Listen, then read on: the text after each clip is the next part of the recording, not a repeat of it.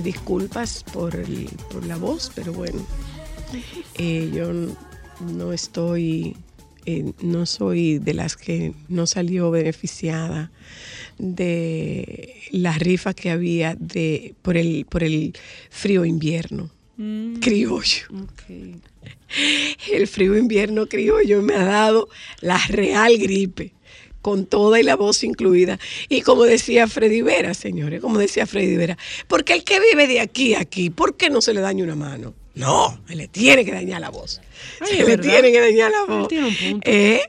Entonces, mis disculpas, presento mis disculpas en este momento por, por esta, por la disfonía, pero hasta que esto no, hasta que esto no curse lo que tiene que cursar y se tome el tiempo que se tiene que tomar, pues eh, vamos a escuchar esta voz así distorsionada. Eh, señores, hoy es el día en que el país celebra el aniversario de vida de Juan Pablo Duarte. Hoy se celebra el Día de Duarte. Juan Pablo Duarte, libertador dominicano, fundador de la Sociedad La Trinitaria, principal ideólogo de la independencia. Juan Pablo Duarte, Juan Pablo Duarte por dos veces vio triunfar la causa por la que luchó toda su vida, en 1844, cuando nuestro país logró la independencia de Haití, y 1865, cuando tras la anexión española se restauró la República Dominicana. Nació en el seno de una familia española de origen humilde. A la edad de 15 años fue enviado por sus padres a Inglaterra vía Nueva York para que completase sus estudios. Desde allí pasó a Francia y posteriormente a España. En Europa, dice esta biografía, convulsionada en aquellos tiempos por el romanticismo, el liberalismo, el nacionalismo y el socialismo utópico, se impregnó de los ambientes revolucionarios revolucionarios de la época. Juan Pablo Duarte fue testigo de los nuevos regímenes de libertades y derechos surgidos tras la Revolución Francesa. Mostró especial interés por los cambios producidos en Alemania y en Francia, pero sobre todo por los acontecimientos de España y las reformas que habían intentado introducir las Cortes de Cádiz. De su etapa en España se sabe que residió en Barcelona, donde es posible que estudiase Derecho. Fue entonces cuando comenzó a perfilarse su ideario político, en el cual el nacionalismo y el liberalismo se fundían sobre un fondo romántico. Juan Pablo Duarte entendió que el pueblo dominicano poseía una identidad propia y tenía derecho a la independencia política. Alcanzada esta y conforme al pensamiento liberal, la nación debió organizarse sobre la base del institucionalismo de la democracia representativa. En 1833 regresó a su país dispuesto a llevar a la práctica estas ideas. La antigua isla de la Española, actualmente isla de Santo Domingo, había sido colonizada por los españoles que poco interesados en ella se dieron a finales del siglo XVII la mitad occidental de la isla, el actual Haití, a los franceses. Los movimientos independentistas iniciados en el siglo XIX habrían sufrido numerosos vaivenes. En 1821, cuando Duarte era todavía un niño, José Núñez de Cáceres proclamó la independencia de la mitad oriental de la isla, actual República Dominicana, pero el nuevo estado fue ocupado y sometido un año después por Jean-Pierre Boyer, presidente de Haití, que había alcanzado la independencia de Francia muchos años antes. Esta es una autografía de Juan Pablo Duarte. Esta tarde nosotras tenemos la intención de ver a ese Duarte que va más allá de ese ideal romántico porque era un hombre de carne y hueso. Un hombre de carne y hueso. Y yo, yo con eso me confundo. Eh, eh, ¿Cuál es su rango? Eh, capitán de navío. Y eso en, en, guardia de coronel. Capitán de navío, Gilberto Núñez. Juan Gilberto. Juan Gilberto Núñez Abreu. Con él nosotros tocamos el tema de Duarte de carne y hueso. Porque es que de alguna forma nosotros lo idealizamos. O sea, hay mucha confusión, si era joven, si no era joven, si se parece a las imágenes que nosotros vemos, si tenía debilidades, si no tenía debilidades, si se enamoró, si no se enamoró, si se enfermó, si no se enfermó. Entonces construimos un concepto ideal y nos quedamos en ese concepto ideal que lo aleja de ser un ser humano. Bueno, buenas tardes. Bienvenido, muchas gracias, por aceptar nuestra invitación. Oportunidad eh, de permitirnos eh, hablar sobre precisamente eh, una figura que para, para, en lo particular para mí, ha sido siempre un norte y ha sido de mucha importancia, puesto que diferente a lo que mucha gente todavía está discutiendo, de si era blanco con ojos azules, de que si era mulato con ojos eh, canela, de que si tenía el pelo crespo, si tenía el pelo lacio, de que si era esto, si era lo otro. O sea, todas esas son cosas triviales. Lo importante es ver su obra y su, y su legado, que es lo que nosotros tenemos hoy día. Y saber que esa obra y ese legado, eh, así como tú dices, no viene de un arquetipo eh, de las egrégicas o egregias figuras eh, de, que hablan de superhéroes, no, de un hombre, de un muchacho de carne y hueso. Duarte, si naciera hoy día, pudiéramos compararlo con cualquier joven de nuestra sociedad, con inquietudes, con deseos de superación, con deseos de ir más allá de donde las mismas circunstancias eh, que, los, que lo rodean y donde se desenvuelve le permiten. Eh, entonces, Duarte fue eso en ese entonces. Eh, no estoy diciendo poco, es mucho, porque cuando tú te tienes que anteponer y cuando tú tienes que luchar para levantar la cabeza y poder ver más allá, entonces tienes que empezar a ser recursivo, tienes que empezar a ser creativo, tienes que empezar a ganarte tu, propio espacio. Ese fue Duarte. Duarte nace en el seno de una familia muy acomodada, no, no, humilde, de Evidente. una familia muy acomodada. Evidente. Eh, y en vez de él aspirar a irse fuera, como de hecho ocurrió, porque ¿qué sucedía en su época? Eh, con la invasión haitiana, lo, ¿cómo es la forma más fácil que tú tienes de dominar a un pueblo? Embruteciendo. A través de la educación. No, embruteciendo. a través de la educación, pero a lo inverso. La ausencia de educación. Ausencia de educación. Entonces cerraron las escuelas, empezaron a todo lo que era la cultura hispánica que nosotros teníamos, empezaron a, taparla, a quererlo soslayar, a querer pasarle por encima. Entonces Duarte ¿Qué hace sus familiares que tuvieron mucho que ver con esto. Él era un niño, apenas tenía nueve años, cuando en 1822 llegan los haitianos al Santo Domingo Español. Entonces eh, empiezan a preocuparse por su educación particular. No habían escuelas. Llegó el momento, siendo Duarte un adolescente, 14, 15 años, en que ya no había eh, profesor particular. Pero tenemos que saber, tenemos que enmarcar esos 14, 15 años en 1800. O sea, que eh, con la expectativa de vida, esos 14 o 15 años, estamos hablando de 40, 40, años hoy. Así es. un, hombre de 40 años hoy. De hecho, tú, tú miras las, los, los retratos de personajes de 40 y 50 años que se hacían en esa época. Eran ancianos. Eran ancianos. Pero imagínate, tenían que ir a caballo de aquí a, a Samaná eh, en la intemperie, con el sol, con todas las calamidades del tiempo eh, y una serie de cosas. Las enfermedades no se afrontaban como se afrontan hoy día, con mucha ciencia, con medicamentos. Eh, entonces, por eso las personas tendían... y también el grado de madurez era diferente. todo el mundo se tenía menos menos acceso a, muchas cosas como tenemos hoy día. Antes las cosas eran más limitadas. Todo eso influye muchísimo. Pero bien, no era poco el hecho de que nosotros estábamos invadidos por un ejército organizado.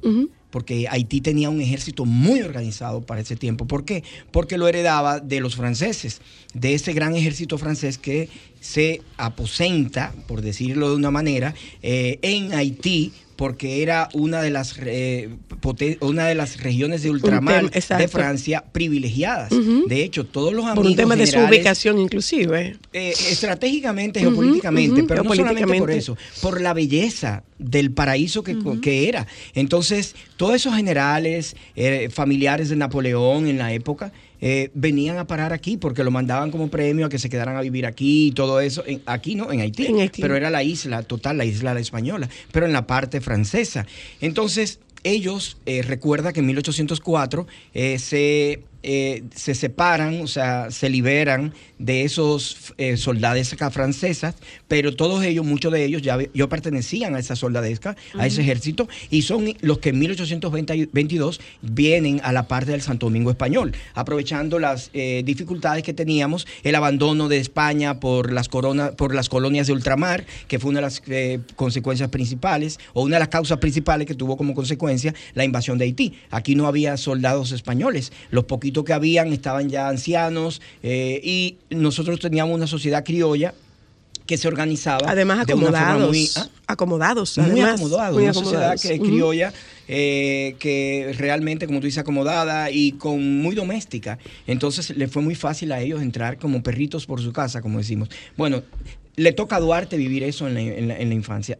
Le nace a él, o sea, no es poco, le nace en su espíritu el deseo de, o sea, empieza a hacerse las preguntas, ¿por qué tienen ellos que estar aquí si no son, si no son nuestra gente? Entonces, por ahí comienza esta vida de Duarte, que se desenvuelve en ese río Sama, porque él vivía en la, me imagino, todo es cuestión de imaginarse, porque también hay una cosa en torno a Duarte. Eh, eh, ¿Cuánto de esto es cierto? ¿Cuánto de esto se estudia? ¿Cuánto de esto se documenta? Científicamente hay muchas cosas que no son demostrables. Que no, se que no, son demostrables. ¿Por qué? Porque mire qué pasa con, mira qué pasó con Juan Pablo Duarte. Su tío, un tío, un hermano de su madre, para 1843, cuando Duarte era perseguido por los haitianos, porque se descubrió su, su conspiración. Además, Duarte tuvo la genialidad de participar en el derrocamiento de Boyer en Haití. Duarte participó de todas esas reformas y de todos esos procesos que habían en Haití. Señores, la historia se repite. Todos los problemas intestinos que hay en Haití hoy día, donde no se ponen de acuerdo uno con otro, lo mismo que pasaba en ese entonces. Todo el mundo quería ser un cacique, todo el mundo quería ser dueño del pastel. Entonces se vivían matando entre ellos. Entonces los generales del norte no, no obedecían a los del sur y sucesivamente. Entonces Duarte se aprovecha de todo eso para el derrocamiento de Boyer. ¿Qué sucede? Duarte es perseguido después de eso, porque por esos tiempos ya se había fundado la Sociedad Secreta La Trinitaria, la Filantrópica, la Dramática, que eran células revolucionarias que para su tiempo eran demasiado avanzadas. ¿Cómo, cómo, cómo se registra que la familia permitiera que él utilizara sus recursos para esos fines? Bueno, eh, mm, estamos hablando de una familia acomodada. Era una familia acomodada. Que si lo, si lo ponemos al tiempo de hoy, este muchacho es un cabeza caliente y está cogiendo los cuartos de nosotros. Perdóneme por, la, por lo coloquial de, la, de la comparación. pero este muchacho es un cabeza caliente y yo me veo en la necesidad de sacarlo porque de lo contrario me lo matan. E-, ese cabeza caliente realmente es producto de sus padres sus padres tenían un sentido, parece, de, la, de, la, de la responsabilidad y tenían un sentido de la dignidad. Ahí viene mucho el tema de la dignidad, que me encanta esbozar y, y, tratar en torno a la dignidad humana. O sea, ellos dirían, conchole, ¿por qué nosotros tenemos que estar dominados por unas personas que no tienen nada de costumbres similares a las de nosotros ni nada por el estilo?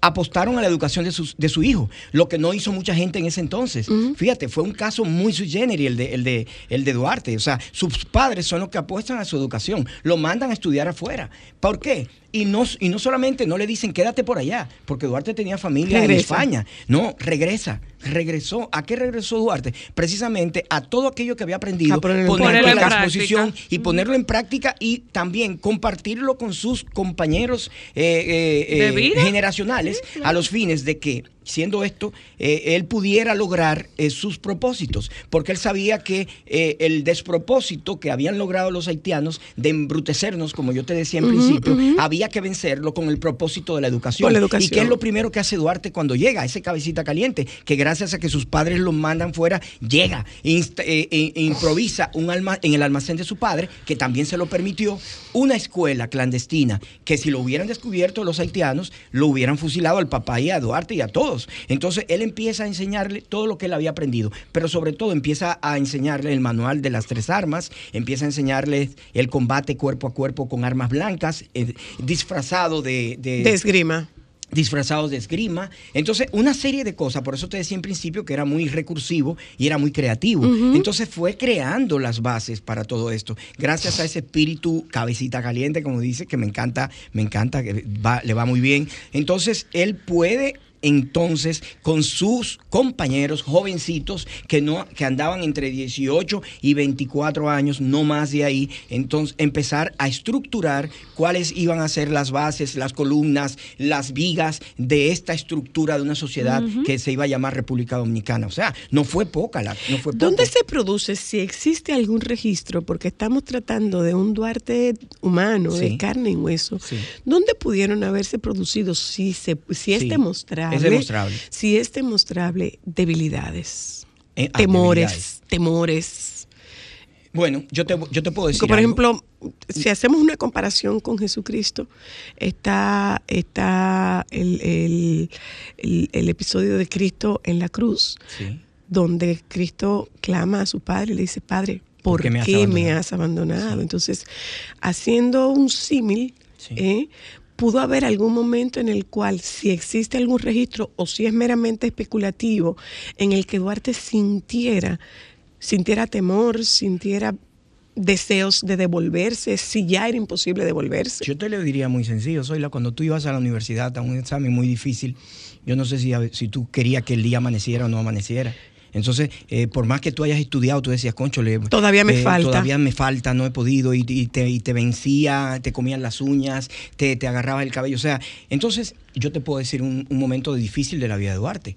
Eh, ¿cómo, ¿Cómo te parece que siendo el padre de la patria haya sido desterrado, él y toda su familia a perpetuidad, por las ínfulas del conservadurismo de un grupo de viejos Vamos a hablar claro que todavía la historia se repite. La historia, eso es lo chulo de la historia. La historia, y voy, estoy hablando de llanamente, porque yo no quiero venir aquí a hablar de fechas, yo no quiero venir aquí a hablar de, del ideario. no, no, yo quiero que vinimos, me dijeron para venir a hablar del Duarte, no, del hay Duarte una Rama, hay una rama de la sociedad que no tiene ese conocimiento. No, para nada. Y que si nos vamos a un tema de fechas y, y nos vamos a un tema de la rigidez en la narrativa, no vamos vamos a lograr que ese grupo, que ese grupo se sienta atraído. Nuestros jóvenes tienen que ver a Duarte como ellos. Como y tienen Que, verse eh, reflejados en él. nuestro, nuestro, yo creo que es el principal, eh, lo principal que hay que hacer.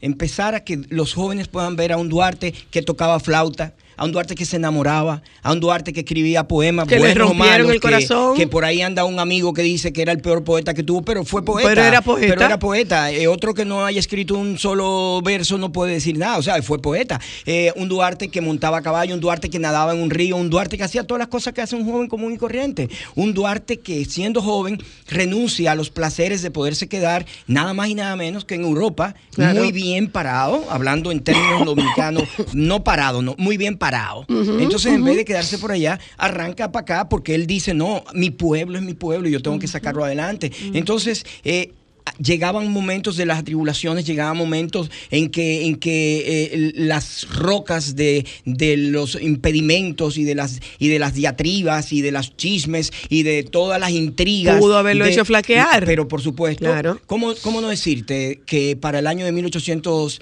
44, cuando él fue desterrado junto a su familia, eh, él estaba enfermo, estaba, eh, estaba vuelto nada, hecho nada, ¿cómo no? Tal vez no comía, le dio de todo, lo mandan para Hamburgo, Santana lo manda para Hamburgo en un barco, ¿para qué? Para que se muriera para en, que el se camino. en el para que se muriera en el camino. Por suerte que el buque tuvo que hacer una escala en, Venezuela y él se quedó en Venezuela. Entonces, Duarte, ¿cuánto tiempo dura en Venezuela? 20 años. Hay quienes dicen, ah, ese era un pendejo, no volvió más nunca. Miren, yo no sé, yo no sé, pero a cualquiera entra en depre cuando tú logras una cosa tan grande. Y sobre todo, yo no entiendo cómo la gente puede entender o puede ser tan inhumana de decir, ah, no quiso volver nunca. Usted sabe lo que es usted ser un padre de la patria y que usted vea a su familia morir en la pobreza, morir en el abandono, porque simplemente eh, querían estilpar, estilpar, sacar, eh, de, borrar de la faz de esta todo tierra, lo que oliera, a ese nombre. Entonces, eso es una cosa para deprimirse. Entonces, Duarte dura 20 años. Sin embargo, aún así, a los 20 años, cuando él ve la oportunidad, él viene y regresa y se pone presente y dice, aquí estoy yo como un soldado más. ¿Y qué hacen de nuevo? Los mismos conservadores, viejos sátrapas, vuelven y lo envuelven en una lona o en un papel de cera y lo disfrazan de embajador y lo mandan de nuevo para Venezuela a representar a la naciente, a la República por allá. O sea, fue otra forma de desterrarlo.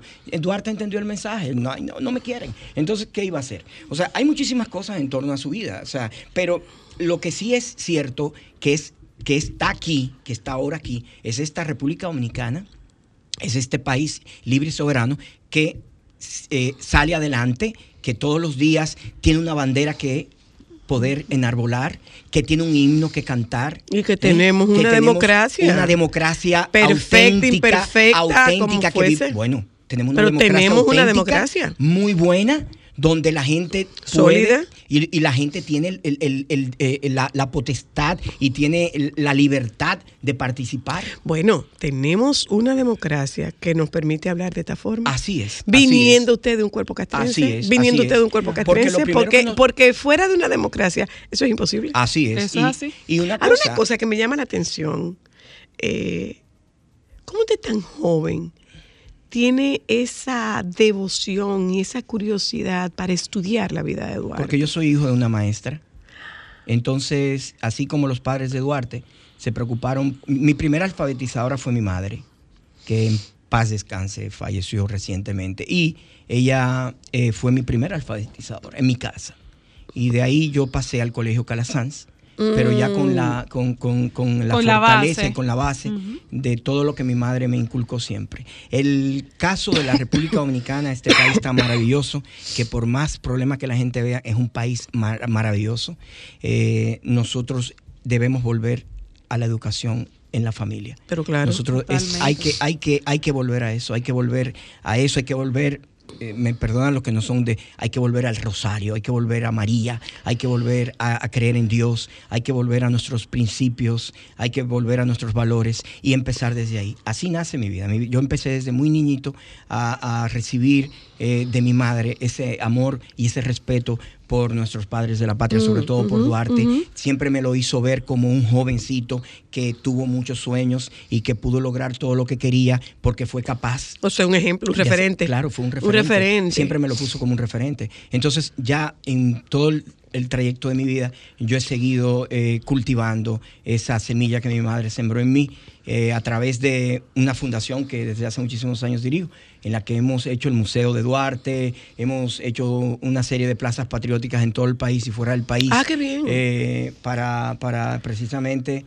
enaltecer eh, y rendirle tributo a nuestros padres de la patria y a otros de la patria y a otros próceres y personajes importantes. ¿Existe por casualidad algún temor de que o no un temor, puede ser una realidad de que Duarte caiga en el olvido, porque hay, hay generaciones que tú le preguntas que se celebra un día como hoy y, simplemente no tienen la menor idea de que hoy es el génesis del mes patrio y no tienen la menor idea de lo que significa un 26 de, un 26 de enero. Bueno, yo te voy a decir algo muy importante.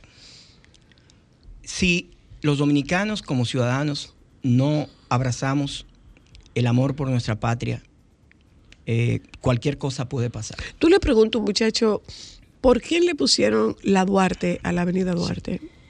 Bueno, eh, si nosotros... Y es un tema que quizás tiene, tiene, tiene, muchas, eh, tiene muchas aristas por donde verlo, que es una falta de responsabilidad desde el punto de vista institucional con relación a, a, a, a los ministerios competentes. O sea, antes yo recuerdo que el Día de Duarte era un día que se celebraba por todo lo alto, pero no en la provincia de Duarte, se celebraba a nivel nacional.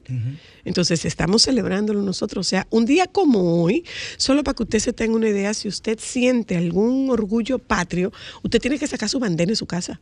Usted tiene que comenzar a poner su bandera en su casa un día como hoy. yo empezaría por ahí, por lo que tú estás diciendo. Fíjate, yo no se lo echaría a ningún gobierno ni a una política de Estado. Es, en la casa. Es en la casa, por eso hay que volver a casa. yo recuerdo, yo recuerdo, eh, había un joven con Freddy Veras vivo que tenía una, no recuerdo cómo se llama ese muchacho, no lo recuerdo, pero ese muchacho hacía una serie de, de era, eran, unos, eran unas banderas que se las financiaba Codetel en ese momento.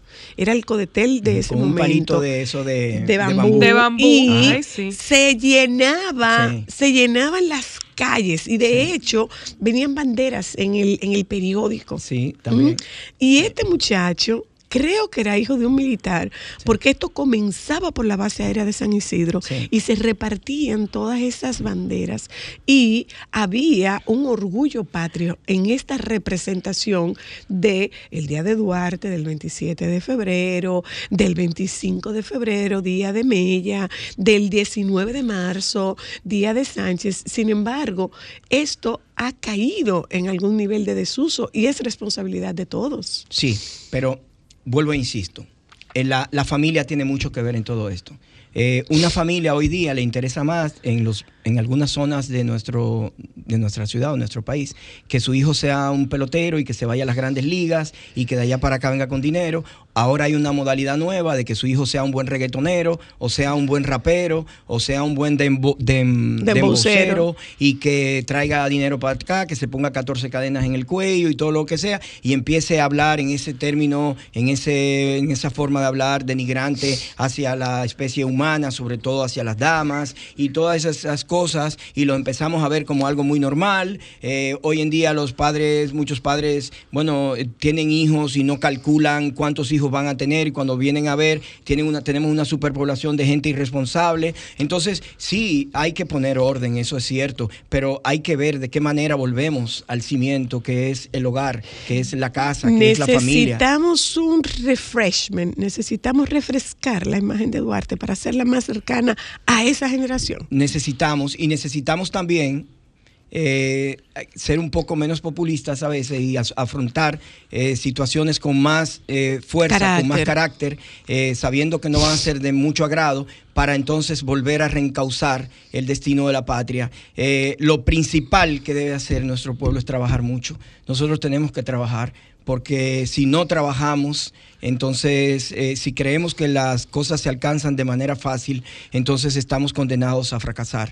Eh, y cuando hablo de trabajar me refiero a que la problemática más seria que nosotros tenemos eh, no está simplemente con lo que los haitianos vengan aquí, sino está con el hecho de que nosotros estando aquí no seamos nosotros mismos, que nuestra identidad nosotros no sepamos valorarla, que nosotros, eso mismo que tú estás diciendo, que nosotros no sepamos saber el valor que tiene y, y la sangre y, el sudor que ha costado tener, una patria libre, tener esta libertad de la que disfrutamos, gozar, mira, de, de, una tranquilidad de la que disfrutamos, que con todo y que a veces decimos que hay delincuencia, que hay todo lo que sea, óyeme, todas las sociedades en evolución esas son lamentablemente parte de las cosas que hay que ir con ella. Es como cuando tú llevas una rosa, la rosa viene con espinas, no viene sin espinas. Entonces tú tienes que ir estirpando y sacando las espinas, pero viene con espinas. Entonces todo el desarrollo de los pueblos viene, es así. ¿Hay registro de novias de Duarte? Se habla de dos novias que tuvo, incluso una con ella, la señorita Bobadilla, con la que él se comprometió.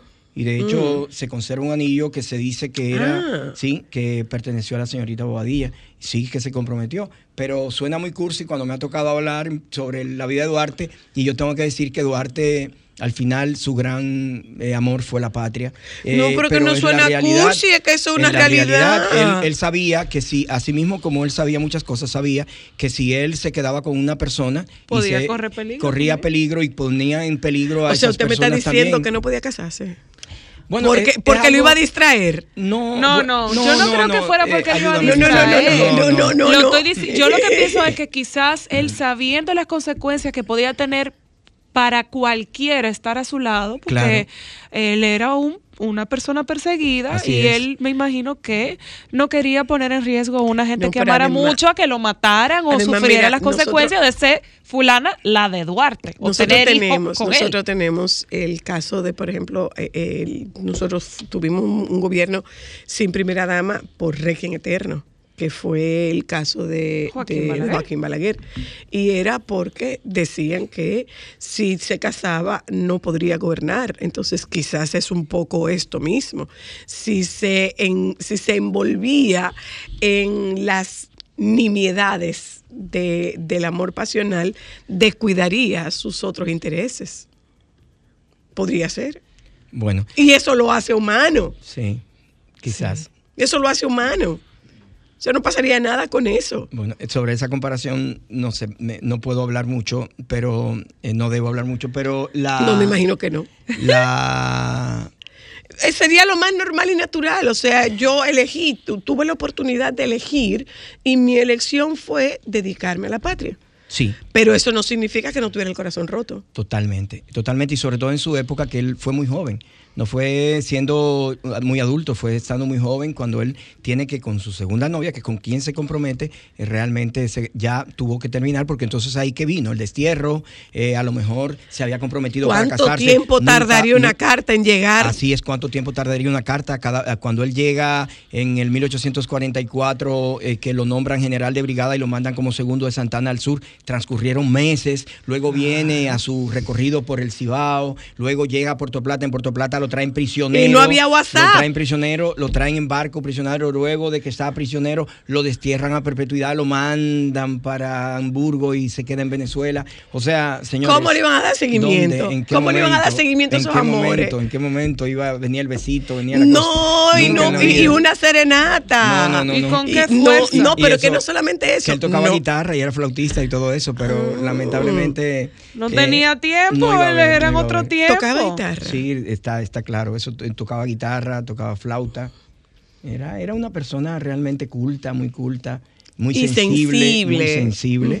y, y, realmente ese es el Duarte que, que estos jóvenes de hoy día deben recordar y deben ver y hay que ayudarlos a que lo vean. Yo los invito a todos a que vayan al Museo de Cera de Juan Pablo Duarte para que vean a Duarte tocándole guitarra a su novia en una hermosa interpretación artística de unas figuras en cera. Ah. Eh, sí, eso fue hecho por, por mí, por mi equipo en el, en el 2000, eh, en el año 2015.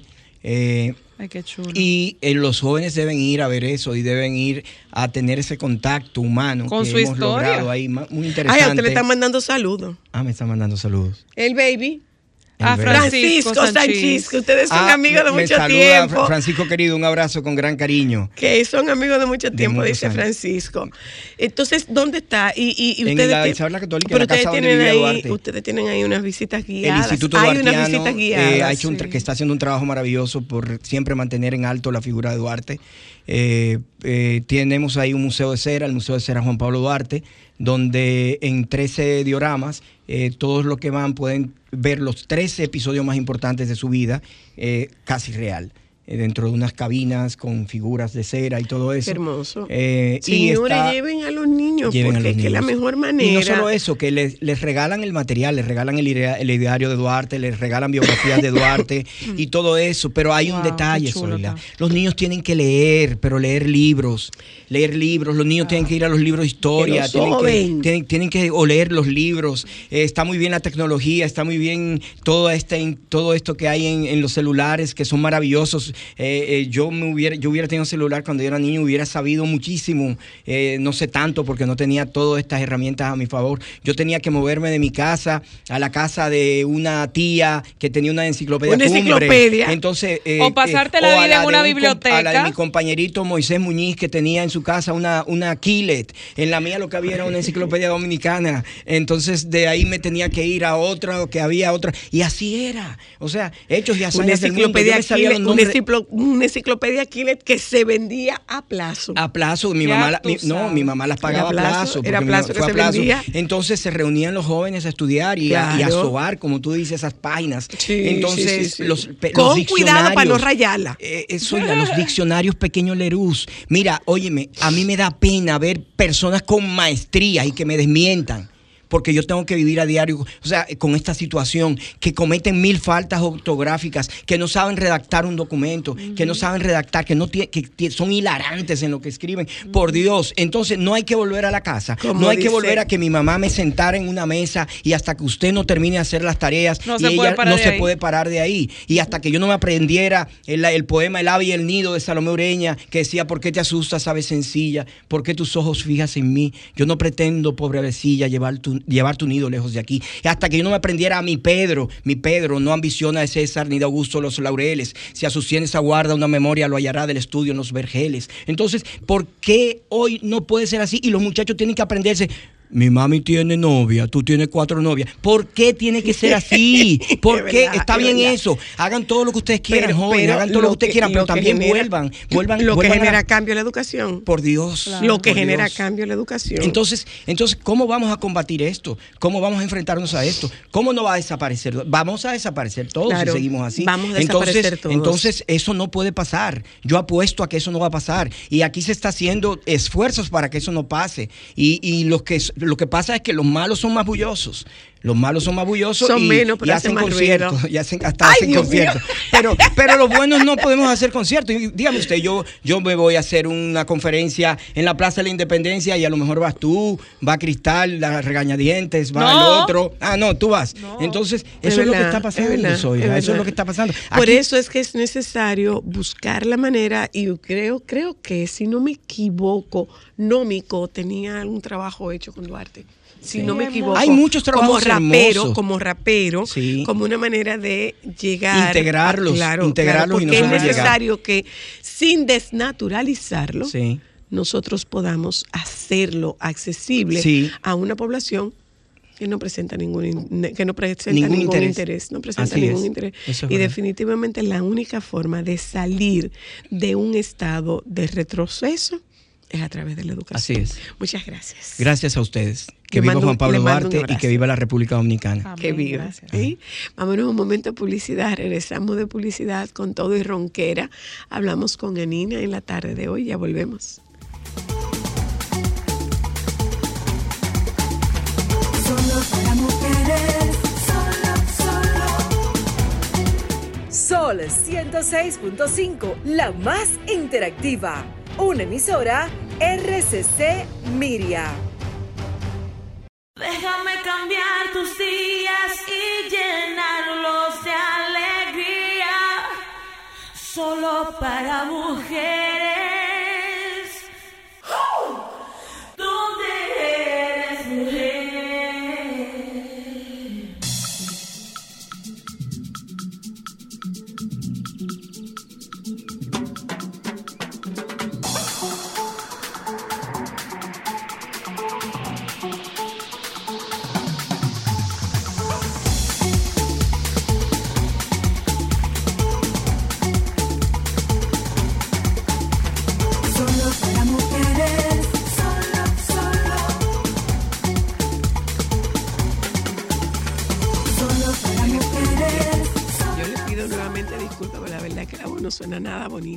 Aló, buenas. Hola. Buenas, buenas. Le escucho, buenas. Felicidades. Oiga, me interesa el contacto del militar historiador que estuvo en el programa para ver si puede darnos un apoyo a unas escuelas o algo. Por favor. Ah, ok. Con muchísimo gusto te lo compartimos. Eh, si me puede eh, dar su número para yo escribir. Mándanos que... tu número por el 537-9337. Y yo se lo paso para que él le, para que él le escriba. 537-9337. 9337. Uh -huh. Ahí tú no dejas ese número, por favor. Gracias. Gracias a ti, gracias a ti. Bueno, nos vamos con. Ay, Dios mío. Ay, mi amor, pero tú, ¿tú te acuerdas del gallo Claudio? El gallo uh, Claudio, me lo traje Así mismo tú. Me acabo de traer el gallo Claudio con tu y pluma. Ya yo te iba a decir, traga, traga agua. Ya casi iba a decir la de comer. Eh, bueno, Anina. Anina Hola, buenas tardes. Ay, Anina, rescátala, Anina, por favor. Entre tú y yo, yo hice una, yo hice una harina de negrito. Ay, ay, ay. Ay, qué rico. Ay, ay, ay. Pero la harina de negrito. La qué rico. Hola, Nina, ¿cómo estás? Yo estoy aparentemente mejor que tú, por lo menos en cuanto a vos se refiere. Wow, bien de consideración, Anina. Wow. Gracias. No, Anina. no, tú sabes, tú sabes que con, tú sabes que con el corazón, con el corazón en la mano, porque yo pasé por eso hace apenas un par de semanas. Esta, este, estos virus que andan últimamente, pues sobre todo las personas que utilizamos mucho la voz, nos afectan la garganta y nos, ah, nos destruyen, no hay forma de hablar. Yo estuve hablando como el gallo Claudio a finales del año pasado, eh, pero mira, te, te, prometo que te voy a mandar un voice note yo de uno que yo grabé una vez que amanecí sin voz literalmente y sonaba de que, pero, ah, ah, terrible, terrible. Así que no te preocupes, nos pasa todo, Zoila. Te tocó Gracias. a ti ahora malo que estés al aire porque tienes que, te, que guardar reposo, pero aquí estamos para auxiliarte bueno, un poquitín. Gracias, amor. Cuéntanos. Bueno, em, a mí me pusieron una tarea sumamente difícil para el día Dinos. de hoy. Tú sabes Eh, que, porque- te- perdona Ajá. que te interrumpa, les invito, a propósito de eso que estuvimos eh, eh, tratando hace un momentito en la primera parte del programa, les invito a quienes tienen, a quienes tienen cuenta de Twitter, a seguir a Rafael de los Santos, a Poteleche. Busque. Poteleche, busque Poteleche en, en Twitter, que hace unas publicaciones, hace un hilo súper interesante. Eh, si tú me permites, lo comparto. Dice, feliz día de Juan Pablo Duarte. Antes de que se vayan de finde, los dejo con este hilo de imágenes hechas con Mid Journey para verlo diferente a como lo vimos siempre en los libros de historia. Y él publica él dice, nunca lo vimos sonriendo, pero supongo que en la Trinitaria hubo también momentos para relajarse. Nunca lo vimos dando un discurso, pero deben haber sido de sus momentos más gloriosos. Tenía afición por la música y se dice que tocaba el piano. A lo mejor tenía otros pasatiempos que no quedaron registrados y aparece jugando eh, eh, ajedrez. Nunca lo vimos pasear en el exilio. Lo que no pude, puedo imaginarme qué piensa cuando nos ve ahora. Súper interesante. Si usted tiene cuenta de Twitter, búsquese a Poteleche para que usted vea esa búsqueda de esa necesidad. Y Poteleche es de esa generación joven, muy joven, de esa necesidad de acercar a Duarte a partir de hacerlo más humano, terrenal, sin Más ca- cercano. sin caer, sin caer en la desnaturalización o en la descalificación de quien era. Claro que sí. Gracias, Así cariño. es, y una persona muy consciente, Poteleche, con su arte. Muy No, interesante. ¿Cómo va a ser? Por aquí, no, él era escogidista. Él es escogidista. Cuéntanos, Anina. Bueno, decía que me pusieron una muy difícil tarea para el día de hoy, que era buscar si existen películas sobre Juan Pablo Duarte, sobre la gesta de independencia dominicana. Y la verdad es que no hay muchas. De hecho, la única que pude encontrar, que se presenta hoy precisamente en el Museo Memorial de la Resistencia, es la película em, Duarte, Traición y Gloria, protagonizada por eh, Iván García, eh, nuestro Mm. eterno Duarte, ¿verdad? en todas las sí, interpretaciones. sí. Fue una película escrita por Leo Silverio y Agustín Cortés, dirigida por Leo Silverio. Eh, no he tenido la oportunidad de verla, eh, las críticas no han sido muy beneficiosas. Es una película que se hizo hace un tiempo ya, sin embargo, hoy estará proyectándose en el Museo Memorial de la Resistencia, si alguien quiere ir a verla. Eh, pero la verdad es que hay que hacer un ejercicio porque nos faltan películas dominicanas que tengan que ver con el tema eh, de, de la independencia nacional, de la gesta, de nuestros héroes y demás. Claro. Eh, porque no, no, no, no hay. No sé si es que es muy difícil conseguir el financiamiento. La verdad es que las películas que tienen que ver con este tipo de acontecimientos a nivel mundial suelen ser producciones muy costosas, porque son producciones, Producciones de, época de época. que requieren mucho, mucho, mucho, eh, muchos recursos. Es un dineral y ni qué decir Correcto. de las ambientaciones de la época. Sí, sí. es Es bien correcto. difícil. Es correcto. Por eso, por eso voy a hacer como eh, algunas recomendaciones eh, mayormente basadas en em, documentales, en series documentales que son muy buenas y aparte de también mencionar algunas películas que tocan los temas eh, de gestas eh, patrióticas o de independencia de algunas de algunos países que verdaderamente son países del primer mundo, en su gran mayoría Estados Unidos, eh, el Reino Unido, Francia, por ejemplo. Hay hasta un musical, por Dios, Los Miserables, está basado en eh, La Revolución Francesa. la Revolución Francesa, claramente, que fue lo que provocó aquel cambio en los derechos humanos eh, y en la forma en la que se hacía política, no solamente en Francia, sino en gran parte del mundo, ¿verdad? Entonces, sí, vamos a hablar un poquito de, de este tipo de películas que pueden encontrar y las series. Vamos a empezar por las series, porque la verdad es que, y creo que lo he mencionado aquí anteriormente, cuando ustedes se van a la historia, a la mitología y cómo vienen eh, estas dos líneas de pensamiento entrelazándose y vamos pasando de un mundo politeísta a un mundo monoteísta, nos encontramos con las historias desde Grecia hasta los vikingos en el norte, hasta llegar al Imperio Romano, llegar a eh, el Reino Unido y todo lo que le costó unirse como reino, porque anteriormente eran el reino de Irlanda, el reino de Escocia, el reino de Gales, el reino de Inglaterra. hasta que lograron entonces unirse. Y todos estos documentales están disponibles, la gran mayoría de hecho está en YouTube, y son colaboraciones de eh, centros culturales eh, o canales dedicados a la promoción de la cultura y del conocimiento, como History Channel, por ejemplo, que ha hecho series de absolutamente todo. Si nos vamos al Imperio Romano, por ejemplo, HBO hizo hace, bueno, ya como 20 años, una mega producción llamada Roma, que es eh, impresionante, la serie de televisión, donde nos cuentan básicamente todo lo que sucedió eh, para, para, que el Imperio Romano pudiese hacer todo lo que hizo durante tanto tiempo.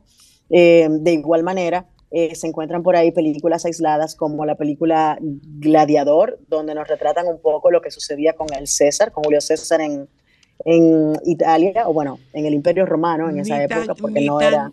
Ni tan por ahí, eh, te estoy hablando de que, la, de que la vi este fin de semana. ¿eh? Mira, exacto, porque Este está este fin de disponible. semana la vi. Y la verdad es que yo no sé a, a quién más, pero yo particularmente cada vez que me puedo encontrar con Gladiador en Sí. algún canal de televisión, me detengo a verla. Ujú. Es una tremenda película, la Sí. verdad, y es una película Una, que una, entretiene. una manera muy, una manera muy lúdica de tú conocer la historia. Sí. Por supuesto. Y Igual, otra igual otra, de esa época importantísima también era Troya. O sea, por supuesto que sí. Eh, las diferentes eh, historias que nos han mostrado de Troya, sobre todo en esa época en la que se puso de moda hacer películas eh, de esa época. Y yo creo que la más lúdica de todos, por ejemplo, es 300, que es la historia de la guerra eh, de las ter- termípolas, de Thermopylae. Sí, allá en Grecia, eh, los espartanos contra el imperio persa, que llegó Jerjes o Xerxes, como usted le quiera llamar, y bueno, aquella batalla que está tú entiendes, contado ya en la historia universal como parte de cómo fue gestándose el mundo y las diferentes civilizaciones y cómo fueron enfrentándose para entonces llegar a donde estamos en el día de hoy. Hay muchas películas. Si nos vamos, por ejemplo, a España, podemos ver películas como Belle Époque, donde se da el cambio entre eh, el cambio de gobierno que provoca la guerra civil española, por ejemplo, y cómo, cómo vivía la gente, eh, cuáles eran los pensamientos políticos, qué se podía hacer, qué no se podía hacer, la intervención de los militares. Eh, hay, hay muchas películas allá afuera que nos retratan, aunque sea eh, pequeños eh, pedacitos de las historias de las diferentes naciones y cómo se gestaron. Eh, si nos vamos, por ejemplo, a Francia, nos encontramos con películas como, em, ¿qué te digo? Eh, Bueno, los propios miserables, los propios miserables. lo- bueno, sí, claro, lo que pasa es que Los Miserables es una mega producción eh, de teatro musical, que entonces luego fue llevado a la pantalla en varias ocasiones. Creo que la última vez que la llevaron a la pantalla, pues obviamente eh, tuvo gran éxito en esa ocasión en la que nos topamos con eh, Hugh Jackman interpretando a, ¿cómo era que se llamaba este señor? El que Este hizo que todo fuera este niño. Sí, pero, pero fíjate que, que aquí está, o sea, el viejo continente nos muestra siempre las luchas entre los pueblos y la monarquía. Sí, sí, en el sí. caso, por ejemplo, del Reino Unido, vemos cómo los reyes que han existido por siglos y siglos en, en Gran Bretaña o en Escocia, donde fueste, cómo, cómo fueron llegando las luchas de poder. Si tú ves una serie como Los Tudor de Showtime, Ah, eh, wow. entiendes un poco. Las luchas de Enrique VIII, que fue el segundo rey Tudor que reinó porque el primero fue su papá, Enrique VII, eh, Henry. VIII. Y, y- y antes de eso, lo que sucedió con la Guerra de las Rosas, cuando hubo la lucha entre la Casa de York y la Casa de Lancaster. Pero más para atrás hay más historias de reyes. Eh, por ejemplo, el rey Richard III, si mal no recuerdo, que fue quien tuvo que gestar la Carta Magna para él poder mantener su reinado porque lo iban a tumbar. Entonces, todos estos pequeños linda datos lo iban a históricos. tumbar. Bueno, eh, pa- para hablarlo en ¿De el lenguaje, para hablarlo en el lenguaje de ahora. Porque la es idea, la es que no, la idea es que no entiendan. No, Esa yo es la estoy feliz, realidad, a se lo iban a llevar. Llano, totalmente llano. Entonces, por ejemplo, tú te vas por ej- a- hasta la hasta la legendaria figura de Juana de Arco y lo importante que fue ella en una de las 7.500 batallas que, que sucedieron entre ingleses y británicos y cómo ella fue una pieza pivotal para generar un entusiasmo, un patriotismo en los soldados franceses y sacar la fuerza que necesitaban para vencer a los ingleses. Entonces, es lo que te digo, cuando tú comienzas a ver todo eso, series como Vikings, donde vemos que los bárbaros llegan desde el norte a invadir las tierras de las islas británicas y cómo ellos lo que querían era salir de aquel frío y habitar tierras que fueran productivas, donde Productivas pudieran más cálidas. sembrar, más cálidas, donde pudieran vivir como, como civilización y crecer. Pero de qué manera lo hicieron, eran brutales, eran terribles. Eran Sin embargo, Eran bárbaros. Eran bárbaros. Exacto, eh, pero tú comienzas a ver las alianzas que hacían los reyes eh, ingleses con los vikingos para tratar de tener la fuerza necesaria para acabar con personas que amenazaban con su reino y cómo entonces se fueron gestando las naciones. Eh, luego te ves una serie como eh, The Last Kingdom, que también tiene que ver con un, con un inglés que fue criado por vikingos y él entonces presta sus servicios, su conocimiento como, eh, como persona que va a luchar por el imperio británico, como él eh, tiene su, tú sabes, su, sus luchas internas de si debe o no debe participar, pero te cuentan muchos datos históricos. Una vez tú ves esos personajes, tú dices, yo quiero saber si Ragnar Lothbrok existió y efectivamente te encuentras con una historia de que sí, no es quizás como lo presentan en la serie, pero sí existió y fue tal o cual persona. Entonces, eso es lo que debe hacer una película que trate sobre una gesta de independencia o una lucha por forjar Bueno, una yo te nación. que no, que no se nos olvide, que no se nos olvide que estamos contando la historia, pero que esa historia para ser contada de manera exitosa tiene que incluir, tiene que incluir, eh, eh, eh, tiene que incluir lo- la parte lúdica, tiene que incluir la parte artística, tiene que incluir la parte de entretenimiento. No, y- es una educación entretenida. Y definitivamente pienso que, bueno, lo digo en sentido muy, muy personal, este tipo de películas genera mucha curiosidad y creo que es una forma ideal para un papá eh, poderle mostrar la historia, obviamente adaptado a la edad del consumo de ese nivel de... eh, información, pudiéramos Pero decir sangrienta, pero por ejemplo, yo hablo en mi caso. Cuando yo veo este tipo de películas, yo siempre tengo el celular. Usted pudiera decir, viendo Instagram, no. Desde que pasa algo, yo entro a Google, busco fuentes oficiales para indagar y profundizar más sobre lo que estoy viendo, a ver si existió, si no existió. Y eso, señores, eso abre la mente. Claro, eso, de eso se trata precisamente, de tener la suficiente capacidad de ser curiosos y salir a investigar. Si nos vamos y cruzamos el charco, por ejemplo, películas desde Apocalipto de Mel Gibson, que narran un poco la historia de cómo se gestó, de cómo funcionaba el imperio eh, maya o el azteca para forjar lo que hoy conocemos como América Central y sobre todo México, están ahí disponibles. Y tú te Sí, haces sí. preguntas y dices, contrale, pero, pero ¿esta película es real o no? Bueno, sí, tiene muchas cosas reales, pero como dice Zoila, el lenguaje Hay es un tema de distinto. ficción. Ujú. Sí, sí, sí. hay, un tema, hay un tema de ficción y un, y un tema de poder contar una historia que sea atractiva a nivel de entretenimiento para la persona que va a estar consumiendo esto, porque no es lo mismo leer un libro que ver una película. Entonces, Total. el éxito de un producto u otro tiene que ver con cómo se cuenta la historia. Y en el es. caso de las series históricas y las películas que tienen que ver con historia, eh, te vas a una película como The Patriot también de Mel Sí, Gibson, por ejemplo, buenísimo. donde te cuentan lo que sucedieron en las batallas eh, de, de la formación del Estado de Estados Unidos y de cómo los colonos tuvieron que eh, básicamente buscar la manera de frenar el abuso que tenía, eh, que tenía el rey en Inglaterra, poniéndole muchos impuestos a las personas que estaban viviendo en las colonias inglesas. O sea, todo eso es sumamente interesante.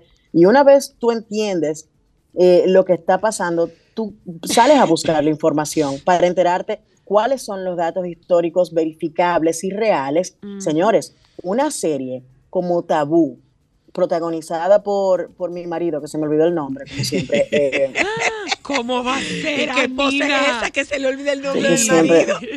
siempre se me olvida el nombre de él, pero él es uno de mis novios. Mira, Tabú es una serie que yo la empecé a ver así casualmente hasta que entendí de qué se trataba. Se trata de un chico que es eh, hijo de una nativa americana y un británico, y esa serie se enfoca en el en la trata de esclavos durante la era colonial y cómo se llevaban a todas estas personas de África, no solamente en contra de su voluntad, en situaciones terribles y cómo naufragaban los barcos y se moría muchísima gente, pero tú dices, contrale, todo esto pasó, sí, entiendan que Bueno, el colonialismo una fue real, muy famosa, ganadora del Oscar, Claro. que es, eh, creo que... amistad. Amistad y, y 12 años ganó a Nina. Eh, 12 Years Slave, por supuesto, claro que sí. Es dura, es una película duras, dura, pero eso retrata la realidad de esa época, ¿eh? son difíciles de ver, pero son muy reales. Y volviendo al tema lúdico, una película como V for Vendetta te Mm, cuenta un poco la historia de cómo el Parlamento inglés se fue a la porra porque estaban oprimiendo a las masas. Entonces, este tipo de cosas, si bien te dan el entretenimiento y Natalie Portman se rapa la cabeza y aparece eh, Guy Fawkes, Guy Fawkes es un personaje de la historia, es real. Quizás no sucedió en la misma época en la que sucedió la película, pero tú puedes ver en qué año específicamente existió este personaje y qué fue lo que hizo. Entonces, sí, las películas están ahí, las historias nos las cuentan de una manera u otra y es nuestra responsabilidad salir a buscar la información que necesitamos para completar el rompecabezas que a veces nos presentan, que no podemos necesariamente eh, desenmarañar para saber eh, cuáles son los datos con los que tengo que quedarme y de qué yo puedo hablar en una reunión sin pasar vergüenza. Siéntese con sus hijos y si usted no sabe, usted le dice a sus hijos, mira, no sé, ¿qué tal si la vemos juntos y averiguamos y aprendemos? Exactamente. Tom Hardy se llama tu marido. Sí, Tom Hardy se Tom llama mi marido. Ok. Esposo, discúlpala. eh, que- Gracias. Perdón. Discúlpala. Es un lapsus que le puede pasar a cualquiera. Gracias. Te queremos, Anina, cariño, gracias. Beso para ustedes. Gracias. Gracias, ya volvemos. Sol 106.5, la más interactiva.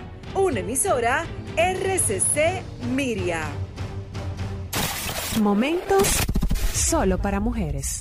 Los varones hacen un presupuesto para conquistar. Yo sí, yo ya todavía tengo que presupuestarme. Yo me presupuesto, ok, ¿cuánto me queda limpio del sueldo sin compromiso? Tanto. Bueno, pues yo de ahí no me puedo pasar. Y yo hago mi movie en base a lo que me quede. Si me pasé después de ahí, bueno, tenemos que ver esa misma noche porque ya un sacrificio, tenemos que hacer un sac- Hay que hacer sacrificio de los dos lados.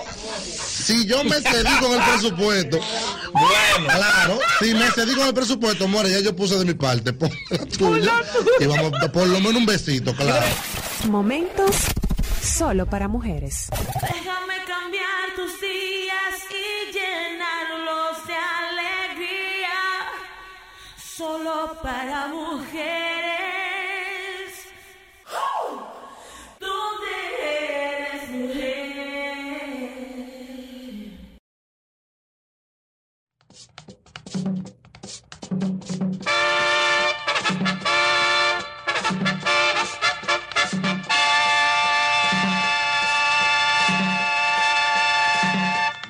Patria de ser libre e independiente de toda potencia extranjera, o se hundirá la isla, o se hundirá la isla.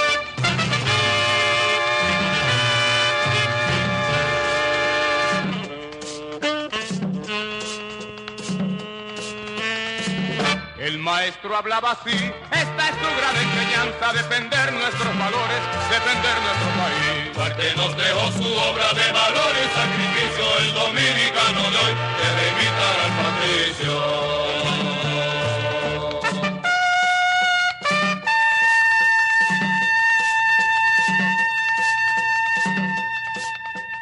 Por desesperada que sea la causa de mi patria, siempre será la causa del honor y siempre estaré dispuesto a honrar su enseña con mi sangre.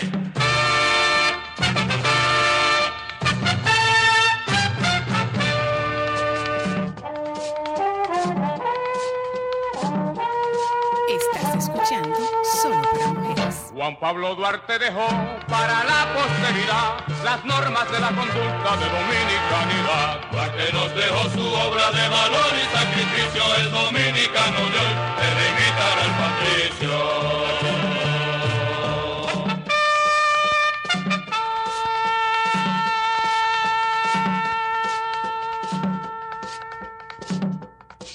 Sed justos, Lo primero, si queréis ser felices, pues ese es el primer deber del hombre.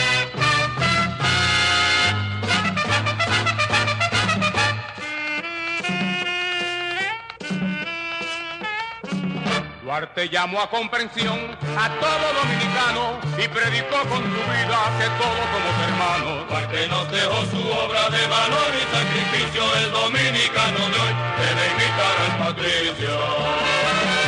Su ejemplo sin igual, en la paz como en la guerra, sirva por siempre de norte a los hombres de esta tierra. Duarte nos dejó su obra de valor y sacrificio, el dominicano de hoy debe imitar al patricio. Duarte nos dejó su obra de valor y sacrificio, el dominicano de hoy debe imitar al patricio. Duarte nos dejó su obra de valor y sacrificio, el dominicano de hoy debe imitar al patricio. Solo para mujeres. En nuestra, en nuestra discografía hay dos merengues dedicados a Duarte. Wow. Uno y dos. Wow. Señores, no hay música dedicada a Duarte. No, ya lo vimos. Así como Ese tampoco tema vimos de, un tema de Anthony, de, de que de Anthony Johnny Ríos, un tema de Johnny Ventura. Algunas curiosidades de Juan Pablo Duarte. Por ejemplo, como comentaba nuestro invitado, viajó a múltiples países de Europa, así como de América. Fueron estos viajes los que despertaron su espíritu liberalista y visionario. Este hombre que a los 31 años de edad ya había viajado por los países más avanzados de la época, como Londres, París, España, entre otros, grandes ciudades. Estos viajes le proporcionaron una gran base conceptual para luego crear la Sociedad Secreta La Trinitaria, compuesta por un grupo de jóvenes con mentalidad liberal, con la mentalidad de hacer de su tierra un país independiente, como finalmente así fue. En el gobierno de Lilis, Ulises Ceró fue declarado oficialmente como padre de la patria. Años después de la muerte de Juan Pablo Duarte en Venezuela, el para ese entonces presidente de la República, Ulises Ceró, trasladó sus restos y de- declaró a Duarte junto a Matías Ramón Mella y Francisco de Rosario Sánchez como padres de la patria. La montaña más alta del Caribe es llamada Pico Duarte en honor a Juan Pablo Duarte. Históricamente llamado La Pelona, el Pico Duarte es un pico perteneciente a la Cordillera Central en la República Dominicana, siendo el punto más elevado en las Antillas. Está ubicado en el Parque Nacional Armando Bermúdez. Su nombre es en honor a Juan Pablo Duarte. Juan Pablo Duarte era un gran nadador. Según historiadores, Duarte tenía grandes dotes en la natación, incluso solía bañarse en el río Sama, que para entonces sí era un río apto para ser usado para bañarse. Hablaba con fluidez varios idiomas. Juan Pablo Duarte podía traducir al francés, al español, además del latín. Esto se debe a la gran presencia haitiana que hablaba francés con la que tuvo que crecer observando. Además, sus viajes a otros países también le brindaron más oportunidades de conocer otras lenguas. Se comprometió dos veces, como nos había comentado nuestro invitado Núñez. Mm, Tuvo dos novias, María Antonieta Bobadilla y Prudencia Lluveres, con las cuales llegó al compromiso de matrimonio, aun cuando no se casó. La sortija de compromiso que obsequió, obsequió a María Antonieta está en el Museo Duartiano. La de Lluveres no se conoce el paradero. La historia no registra que Juan Pablo Duarte se haya casado o haya tenido hijos. Era un gran músico, era un amante de la música, de tal manera que ejecutaba de manera magistral tres instrumentos, el piano, la guitarra y la flauta. Solo existe una fotografía original de Juan Pablo Duarte. La única foto original que existe de Duarte fue realizada por el fotógrafo Próspero Rey, quien le tomó la fotografía en su taller Galería de Cristal, tomada tres años antes de Duarte morir. Duarte murió en la misma calle que había nacido Simón Bolívar. Murió en una casa cercana a la esquina San Jacinto, misma calle en la que 93 años antes había nacido el libertador Simón Bolívar. Aunque murió en 1876 en Venezuela, sus restos fueron retornados a la República Dominicana ocho años después, en 1884. Sus restos fueron trasladados a suelo dominicano en 1884 por el gobierno de Ulises Cero, quien lo declaró padre de la patria junto a Francisco del Rosario Sánchez y Matías Ramón Mella. En 1944 los restos de los tres héroes nacionales fueron sepultados en el altar de la patria donde se encuentran hoy en día. Agradecemos esta publicación hecha por el periódico El Diario Hoy, con quien de quien nosotros nos hemos valido para obtener estos eh, datos que quizás desconocías de Juan Pablo Duarte.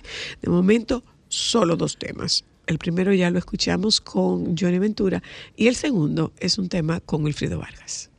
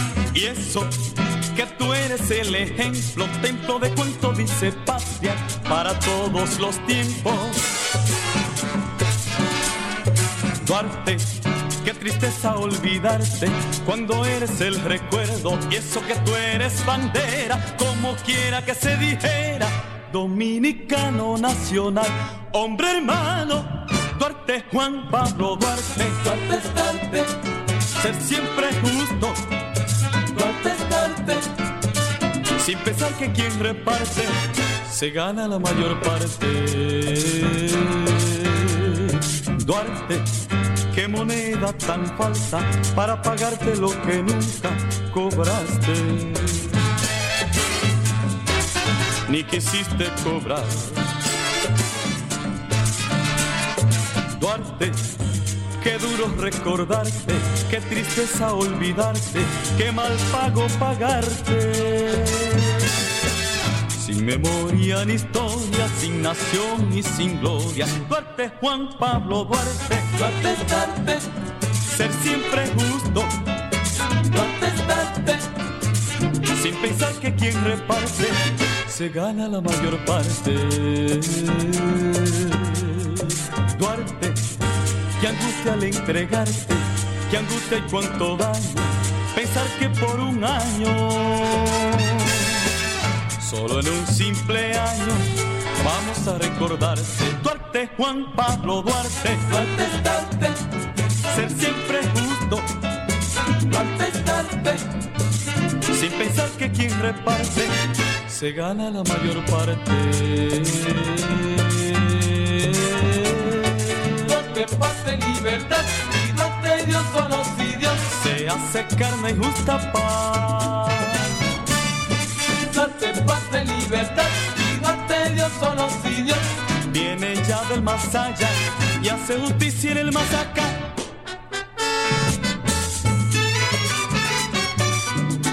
Estás escuchando Solo para Mujeres.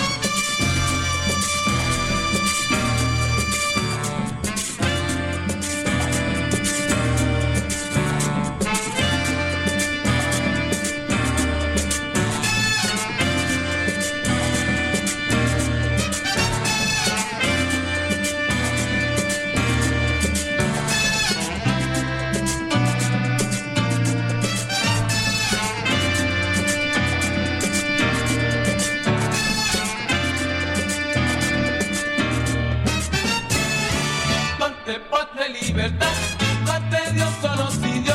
Se hace carne y justa paz. Duarte parte libertad y Duarte Dios conocido. allá y hace justicia en el más acá.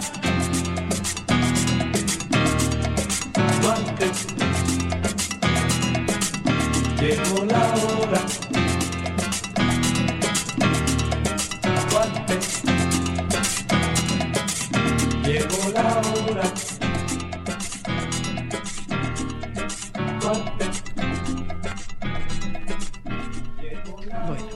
Dos temas nada más, ¿eh? No hay más tema de ahí, no hay más tema de ahí.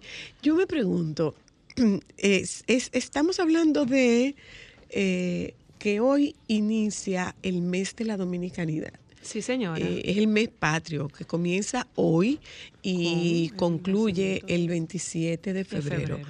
¿Usted tiene por costumbre eh, compartir o estimular a su descendencia, estimular a sus hijos a, celebrar la dominicanidad? Bueno, yo te puedo decir una de las cosas que yo más recuerdo con cariño del colegio, que me llenaba de orgullo eh, marchar. Yo no sé si todavía se hace, pero todos nosotros tuvimos que haber marchado para esta fecha, ya fuera para el inicio del mes de la patria con, con el cumpleaños natalicio de Juan Pablo Duarte o para el 27 de febrero.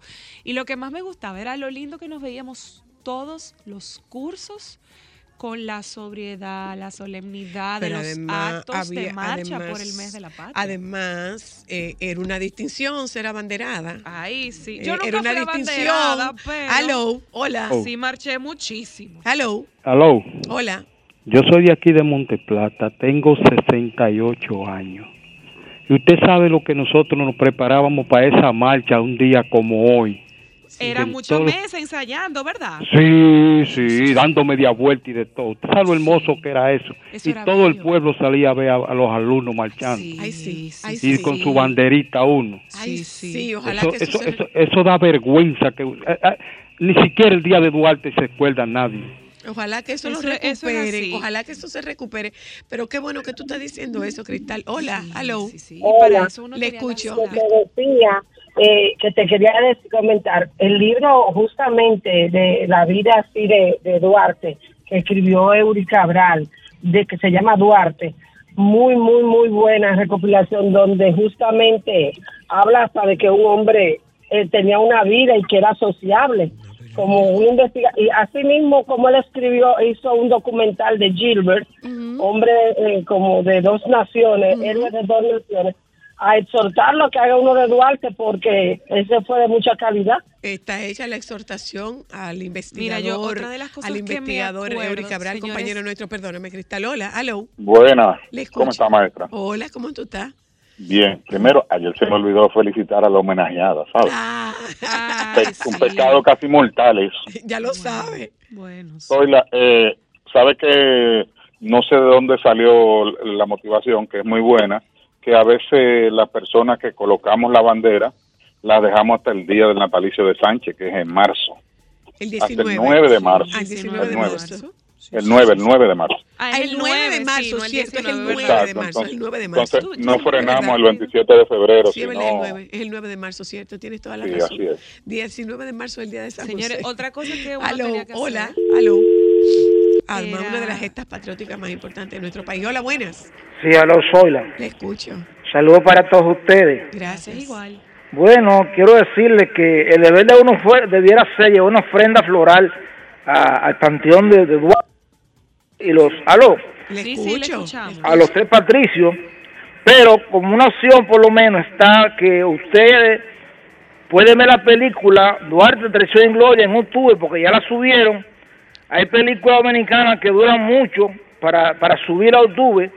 Yo la estuve viendo y después que me gustaría pasar por el Panteón de los Patricios, pues por una vez más repetir la película que yo la considero excele- excelente. Ah, ok, pues muchísimas gracias. Pero Muchas además, si usted, no puede, si usted no puede llevar una ofrenda, una ofrenda saque su bandera. claro, si usted no tiene bandera, la hacen, la hacen los niños. No, eso usted lo pone a los niños que la dibujen. Eso se puede hacer con cualquier cosa. Aló, hola. Hola, Zoila, ¿cómo estás? Yo bien, gracias a Dios. Bueno, Mira, Zoila, en mi casa se hace un acto todos los años. Mis hijos y yo, colocamos la bandera. se está Ay, no cortando, se se, está cortando. Vamos a ver. Aló, aló. Ay, se cortó. Hola. Buenas. Aló. Ya empezó Alejandro. Buenas. Que el que cambi- el causante de cambiar ese día de hoy para un día del lunes debe de estar preso. No, es que no es una persona. No, no, no. Eso es una decisión del Pero el que, Congreso. eh, sí, el que, el no, que- el no. que- el que hizo no, el ¿por qué proyecto de tendría ley. que, no, ¿por qué tendría Porque que el estar lunes, ¿quién se va a acordar de Duarte? Es que yo le voy a decir una cosa. El día, este día, justamente, este día no se hubiera celebrado en las escuelas. Si el día fuera festivo, no hay actos en la escuela, ¿usted lo sabía? Sí, pero siempre se hizo. No, pero además no tenemos que llegar a esos extremos, no, hombre. Hola, hello. Buenas, Zoila. Hola.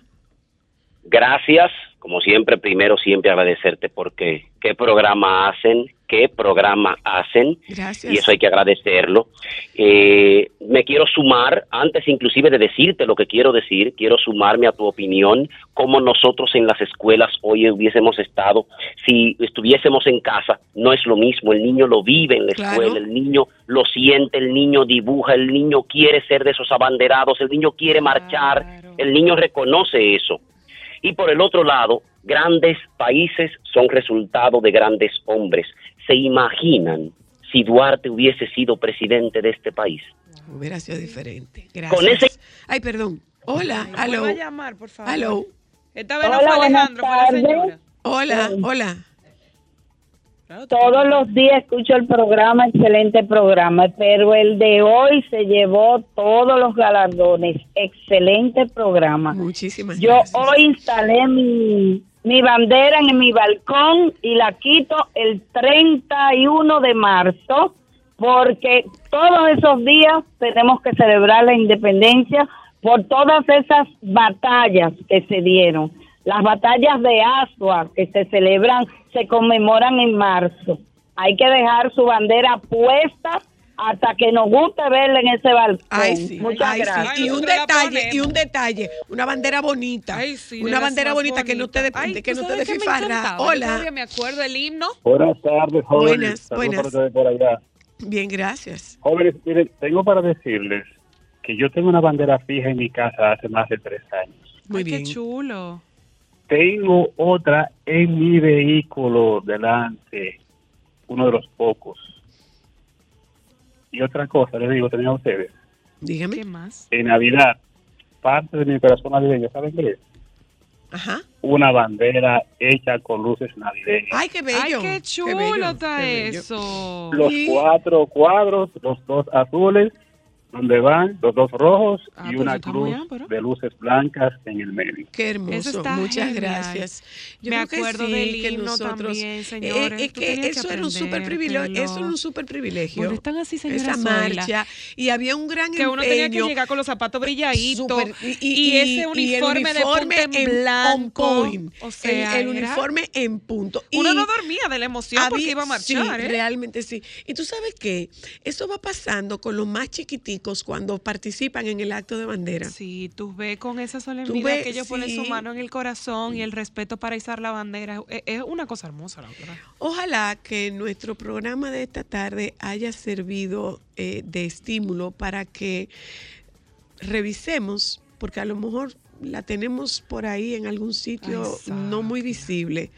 Eh, pero vamos a buscarla y vamos a colocar nuestra bandera. Ay, sí, y esa podría ser una buena manualidad familiar, que si ustedes no tienen bandera, pues cómprese la cartulina de los, de los dos colores y con- de, de los dos colores y si tiene hojas en casa, pues usted le pone la cruz, pero que, que haya una presencia de la dominicanidad en nuestras casas, porque es la manera de nosotros ir inculcando de manera, de forma paulatina, pero consistente, ese orgullo patrio en los más pequeños. Nos juntamos con ustedes mañana. Los compañeros del Sol de la Tarde están aquí.